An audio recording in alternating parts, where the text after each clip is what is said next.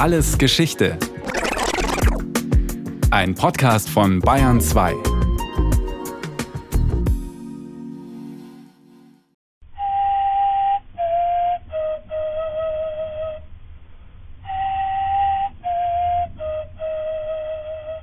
So könnte es geklungen haben, vor 40.000 Jahren, in einer der Höhlen auf der Schwäbischen Alb. Gespielt von einem der modernen Menschen, die nur ein paar tausend Jahre davor, wohl entlang der Donau, nach Europa eingewandert waren. Musik auf einer Geierknochenflöte. Vielleicht hat der Steinzeitflötist auch mal zur Feier des Tages die Mammut-Elfenbeinflöte herausgezogen, was dann so klingen würde.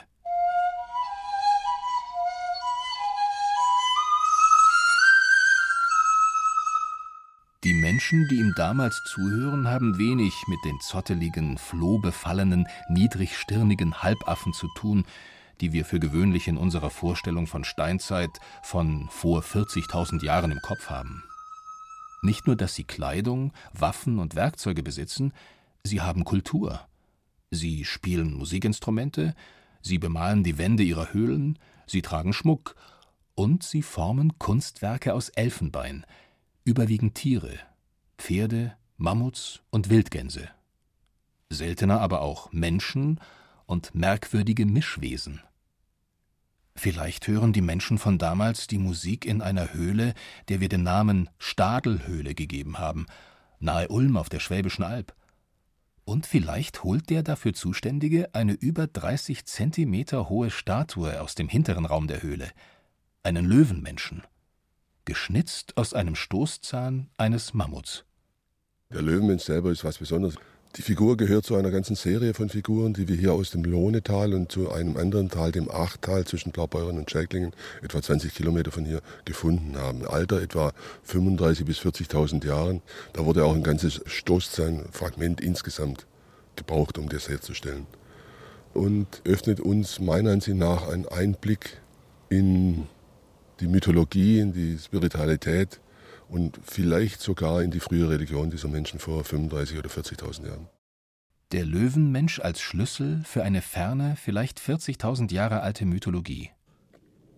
Klaus Joachim Kind steht nicht weit von seinem Fundort entfernt, 100 Meter vor der Stadelhöhle im Lohnetal. Professor Kind ist Archäologe am Landesamt für Denkmalpflege Baden-Württemberg. Und er hat ab 2009 die letzten Teile des Löwenmenschen gefunden, womit er einen vorläufigen Schlusspunkt in eine einzigartige Fundgeschichte gesetzt hat, die sich über 70 Jahre hingezogen hat. Ein Wissenschaftskrimi erster Güte. Wir werden später noch darauf zurückkommen. Aber erstmal zurück zum Löwenmenschen. Vielleicht Religion dieser Menschen, hat Professor Kind gesagt.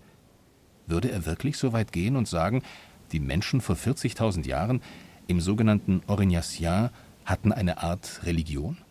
Wenn man sich solchen Fragen nähert, betritt man zwangsläufig unsicheres Terrain, weil wir wissen es einfach nicht. Aber diese Figur eines Mischwesens aus einem Höhlenlöwen als gefährlichstem Tier der Eiszeit und einem Menschen deutet schon darauf hin, dass es etwas Besonderes ist, das außerhalb der anderen Figuren steht. Zweitens, die Fundumstände hier verleiten uns dazu, zu denken, dass diese Höhle im hinteren Bereich, wo der Löwenmensch gefunden wurde, tatsächlich eine Art von Heiligtum war. Oben in der Stadelhöhle ist der Teil, wo der Löwenmensch gefunden wurde, durch ein dickes Gitter abgesperrt. Die Höhle selbst ist alles andere als spektakulär. Vielleicht sieben Meter hoch, nochmal genauso breit. Für alle, die hier gehaust haben, vom Neandertaler über den modernen Steinzeitmenschen, viel später die Menschen der Bronzezeit bis hin zu den Römern, sicher keine Luxusbehausung. Die Höhle öffnet sich nach Norden, was an sich für die steinzeitliche Besiedlung ziemlich schlecht war. Wir haben das selbst bei unseren Ausgrabungen gemerkt, da haben wir den ganzen Sommer über keinen einzigen Sonnenstrahl gehabt. Das ist ein kaltes Loch. Ja.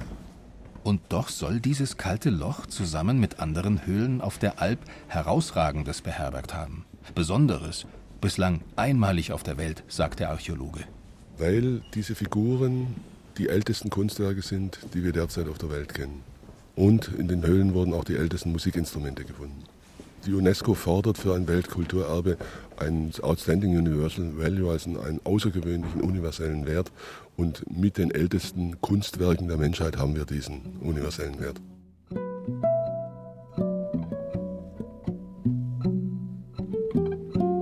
Viele der Höhlen auf der Schwäbischen Alb sind recht gut erforscht. Nicht so die Stadelhöhle.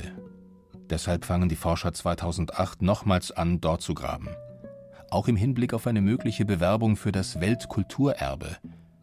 Weil sie wissen wollen, wenn etwas Weltkulturerbe werden soll, was heißt das im Fall der Stadelhöhle? Was schützen wir da eigentlich? Die Grabung ist ein komplexer Vorgang, denn die Höhlen wirken als Sedimentfallen. Wenn etwas mal drin ist in der Höhle, dann muss schon viel passieren, dass es wieder rauskommt. Nimmt man jetzt die vielen Jahrtausende dazu, in denen Steine von der Decke fallen, Tiere dort verenden, der Wind Sachen hineinweht, die lagernden Menschen etwas zurücklassen, ergeben sich Ablagerungen. Ablagerungen, die im Fall der Stadelhöhle fünf Meter hoch sind. Und wenn auf der anderen Seite die Forscher nicht mit Pickel und Schaufel arbeiten, sondern mit Werkzeugen wie Zahnarzthäkchen und Maurerkellen, dann liegt auf der Hand, das dauert lange. Und man kann nur einen kleinen Teil der Höhle ausgraben, um zu sehen, was gibt es da überhaupt in den einzelnen Schichten. Eine Art tiefer Schnitt durch alle zeitlichen Schichten. Zuerst graben die Forscher um Professor Kind vor der Höhle, dann innen. Sie müssen mir glauben, als wir dort angefangen haben, wussten wir nicht, dass wir genau an der Stelle arbeiten, an der der Löwenmensch gefunden worden ist. Das war also wirklich reiner Zufall. Ein Zufall, der immerhin dazu führt, dass im Ulmer Museum der Löwenmensch in seiner heutigen Form steht und Ehrentitel trägt wie die Nofretete von Ulm oder die Mona Lisa der Eiszeitkunst.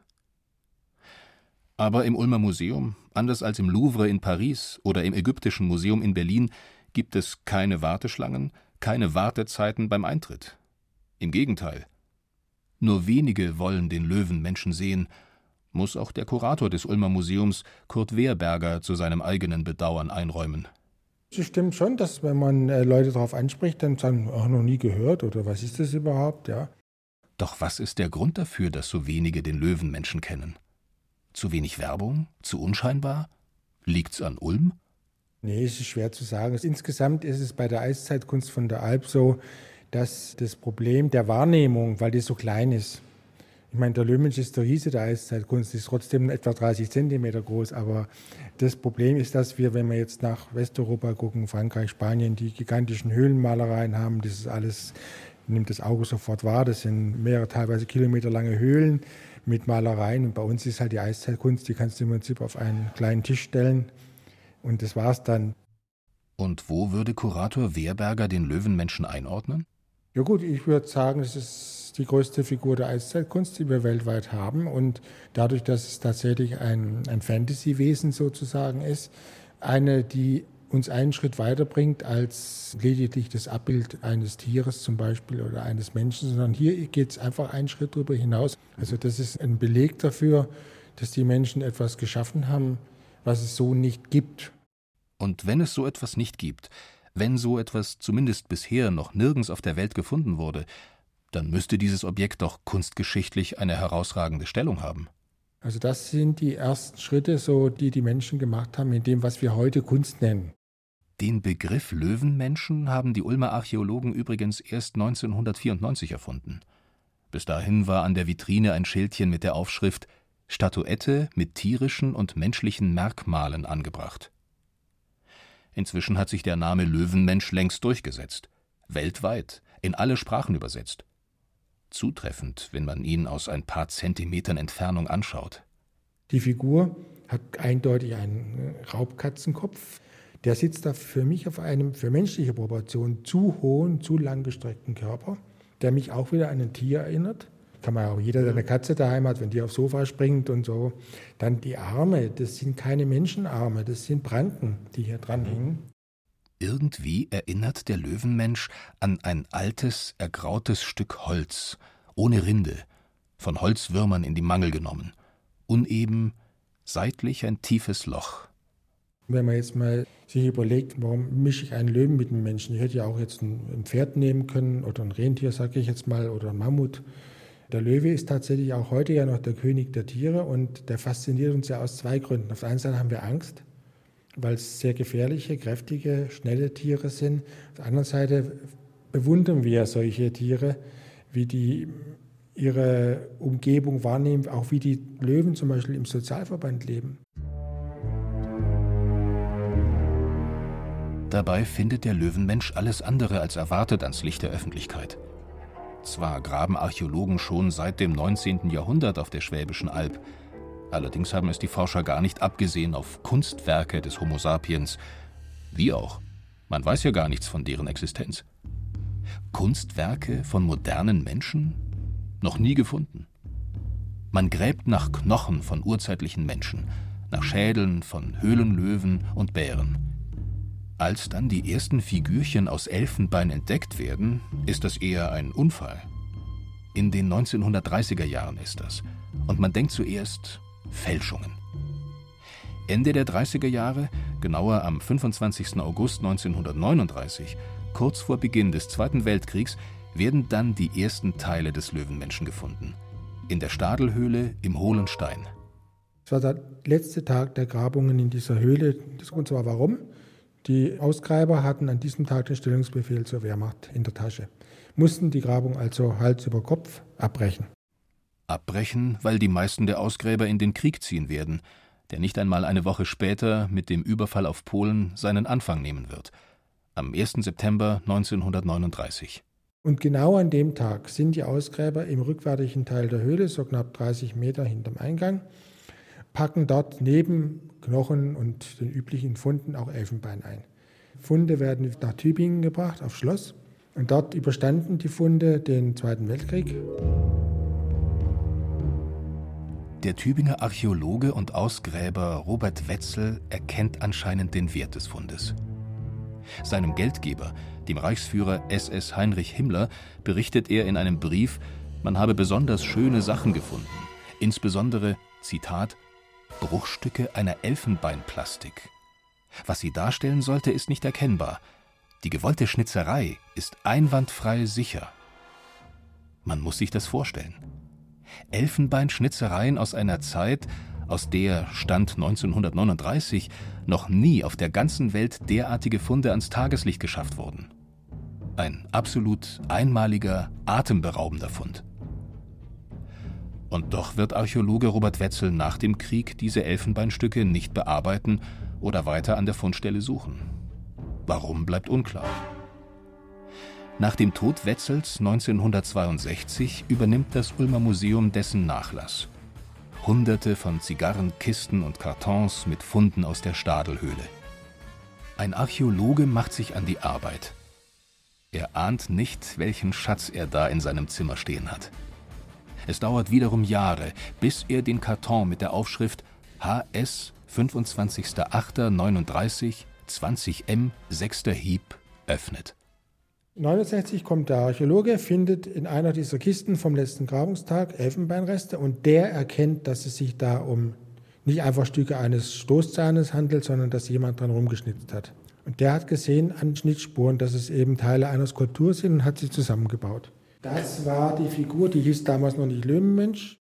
Der Ulmer Kurator Wehrberger deutet auf die Vergrößerung eines Fotos von der ersten, recht rudimentär zusammengesetzten Figur. Zum Beispiel fehlen noch entscheidende Teile. Da fehlt fast alles vom Kopf, nur das linke Ohr. Zu dem Zeitpunkt konnte man nur wissen, das hat er auch richtig erkannt, es ist ein Mischwesen aus Mensch und Tier.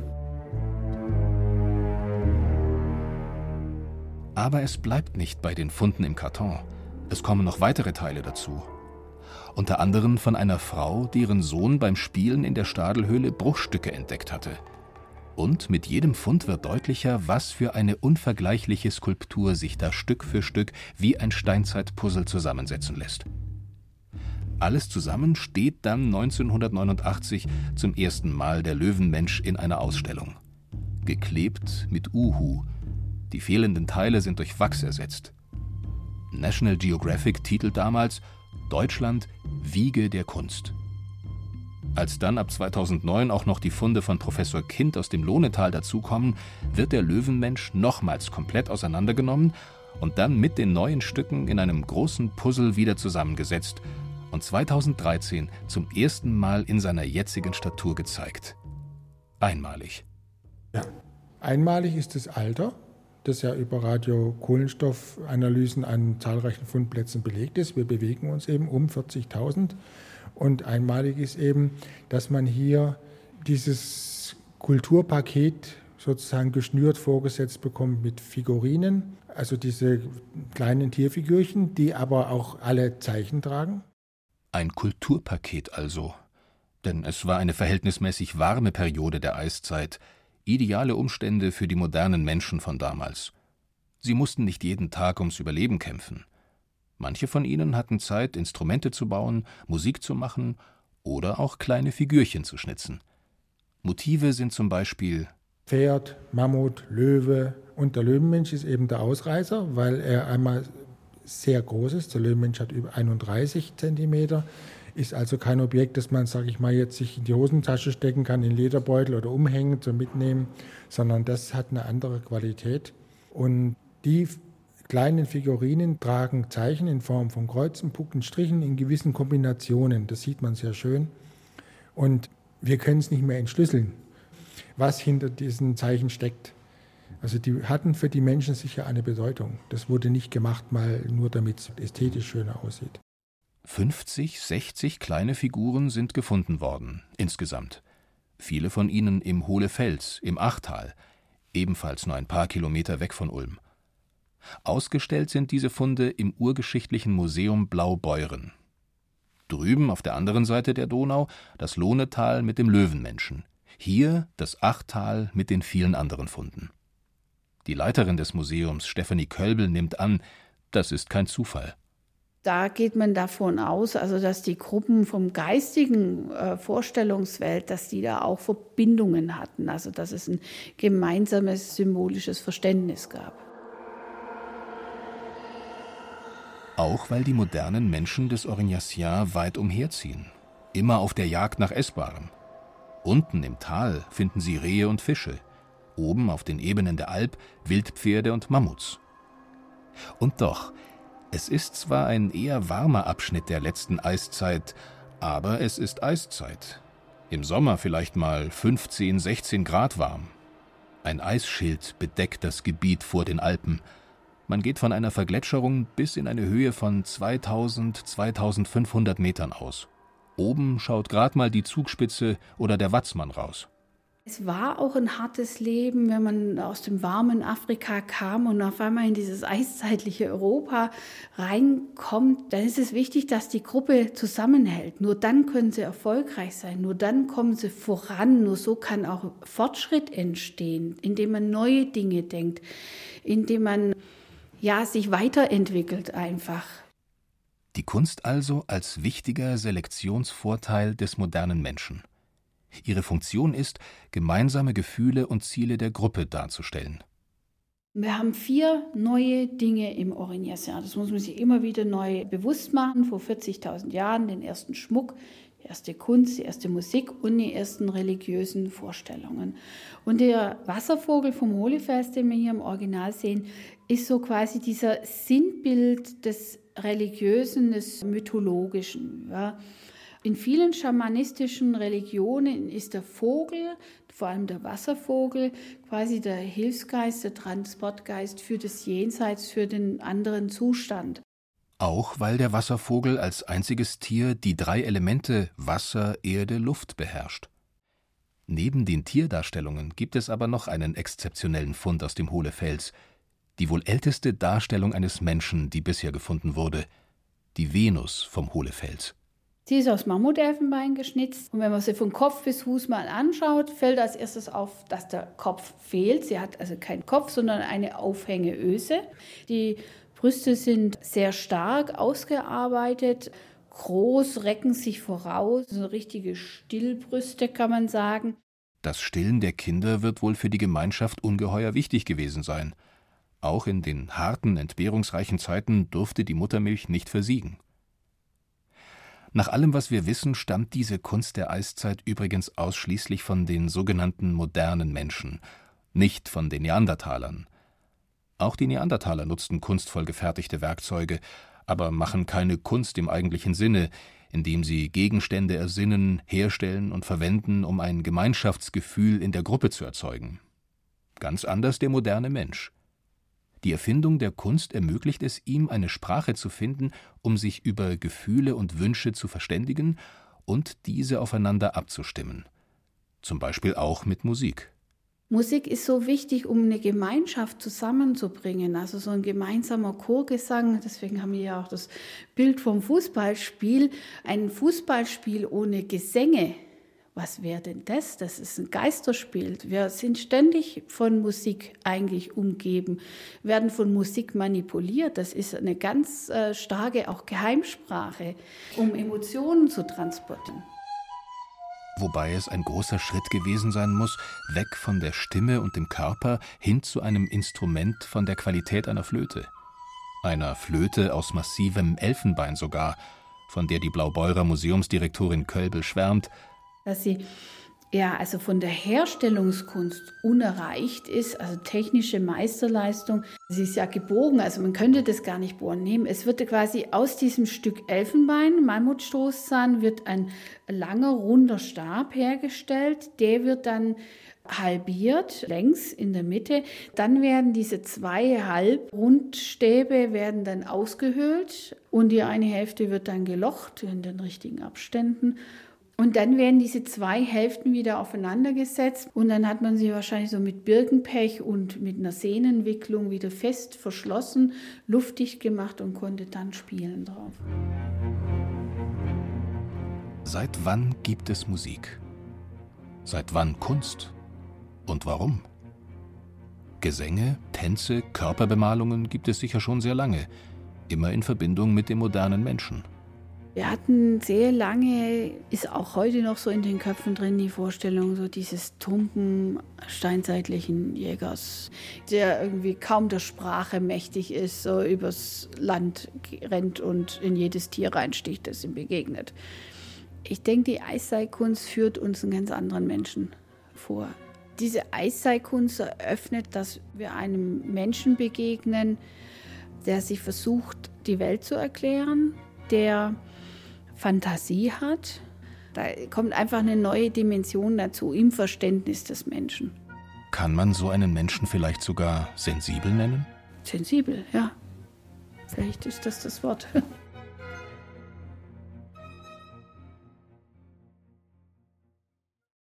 Das war Alles Geschichte, History von Radio Wissen aus der Staffel Anfänge der Kultur. Diesmal mit der Folge Die Erfindung der Kunst von Johannes Marchel. Gesprochen hat Christian Baumann. In der Technik war Sieglinde Hermann, Regie Dorit Kreisel, Redaktion Thomas Morawetz. Und von uns gibt's natürlich noch viel mehr.